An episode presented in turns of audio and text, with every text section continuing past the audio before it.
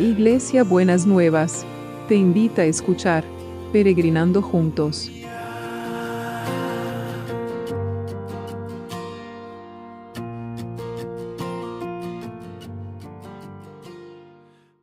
Buen día mis peregrinos y peregrinas, ¿cómo estamos para empezar este lunes que el Señor ha preparado para nosotros y nosotras? Muy bien, espero que hayan pasado un lindo domingo y hayan podido compartir con su comunidad de fe y, alegrarse de, de la palabra que Dios ha traído a sus vidas. Mi pastor nos trajo una palabra preciosa de afirmarnos en que Dios cumple sus promesas. Así que está buenísimo.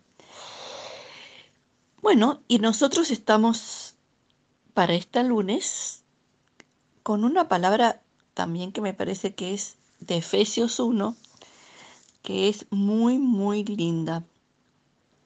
Dice Efesios 1, 17 en la nueva traducción viviente. Le pido a Dios, el glorioso Padre de nuestro Señor Jesucristo, que les dé sabiduría espiritual y percepción para que crezcan en el conocimiento de Dios. Pido que les inunde la luz del, de, luz el corazón, repito, pido que les inunde de luz el corazón para que puedan entender la esperanza segura que Él ha dado a los que llamó es decir, a su pueblo santo, quienes son su rica y gloriosa herencia.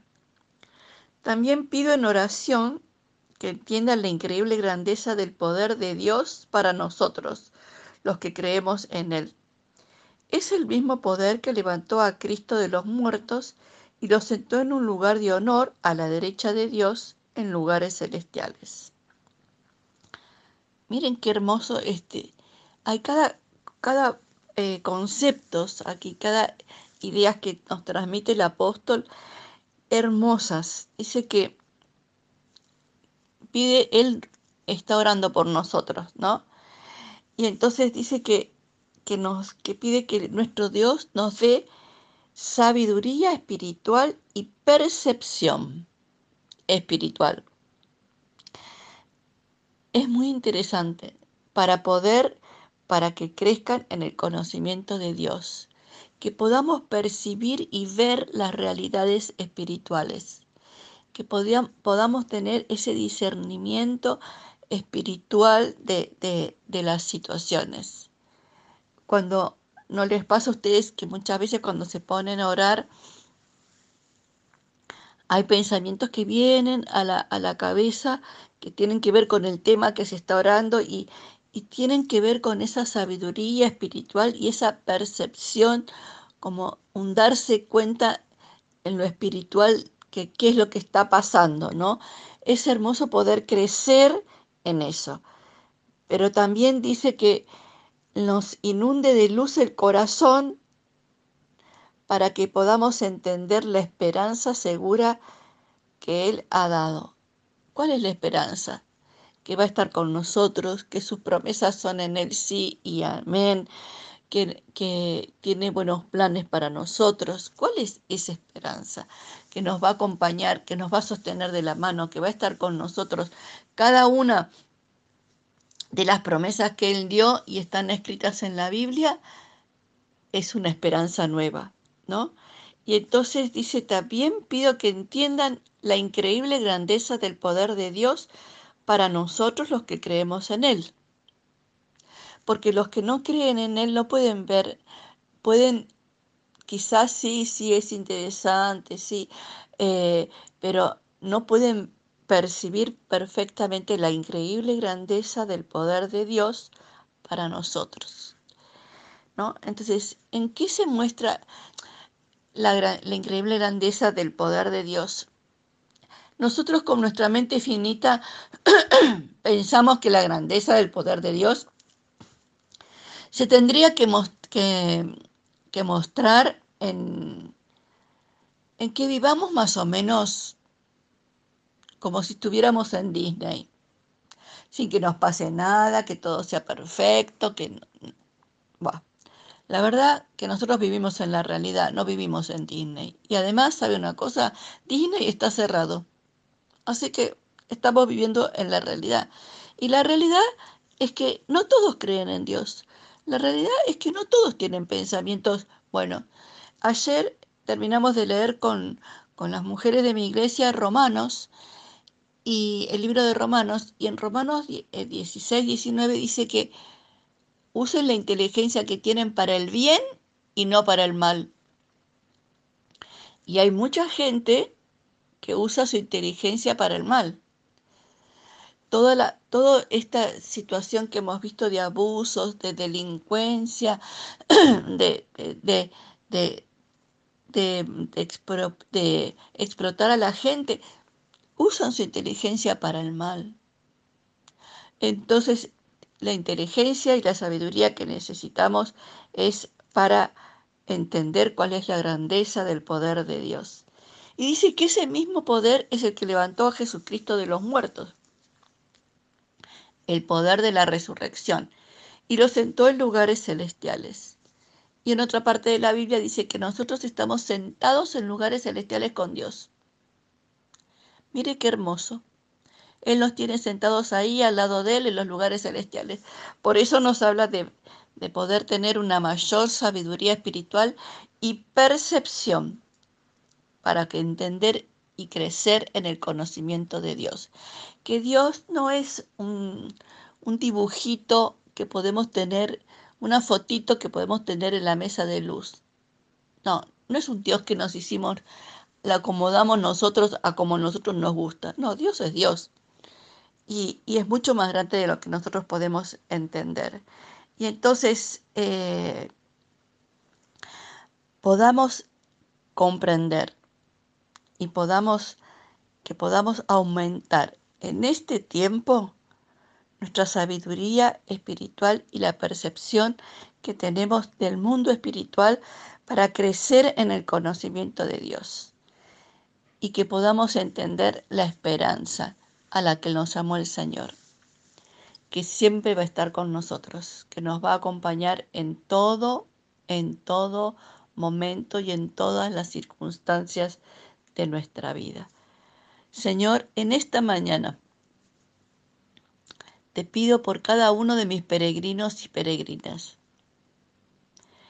que puedan recibir de parte tuya reciba en el nombre de Jesús la sabiduría espiritual y la percepción para que pueda crecer en el conocimiento de Dios. Y también que la, que la luz de Dios inunde el corazón para que puedan entender la esperanza que significa tener Jesús, el Dios Padre y el Espíritu Santo en nuestra vida. Señor, que podamos comprender la increíble grandeza de tu poder, que se manifiesta en las cosas que no se ven. Yo siempre les estoy hablando de que hay un mundo que Dios está moviendo que, que, no, que las noticias no lo dicen. Lo sigo, lo sigo asegurando y lo sigo eh, afirmando y lo sigo declarando y me llegan noticias de personas que Dios se ha manifestado en este tiempo y los ha sostenido y los ha fortalecido. Eh, así que esa es la promesa del Señor, que va a estar con nosotros todos los días hasta el fin. Señor, y que este, esta sabiduría y esta percepción para crecer en el conocimiento tuyo nos revele ese discernimiento que necesitamos para entender estas circunstancias permanentemente cambiantes. Sobre todo, Señor, te pido a los que están en situaciones laborales difíciles o los empresarios o los que tienen que, que tomar decisiones, que vos les des una mayor sabiduría y percepción espiritual para entender por dónde querés que... Eh, ellos y ellas vayan caminando.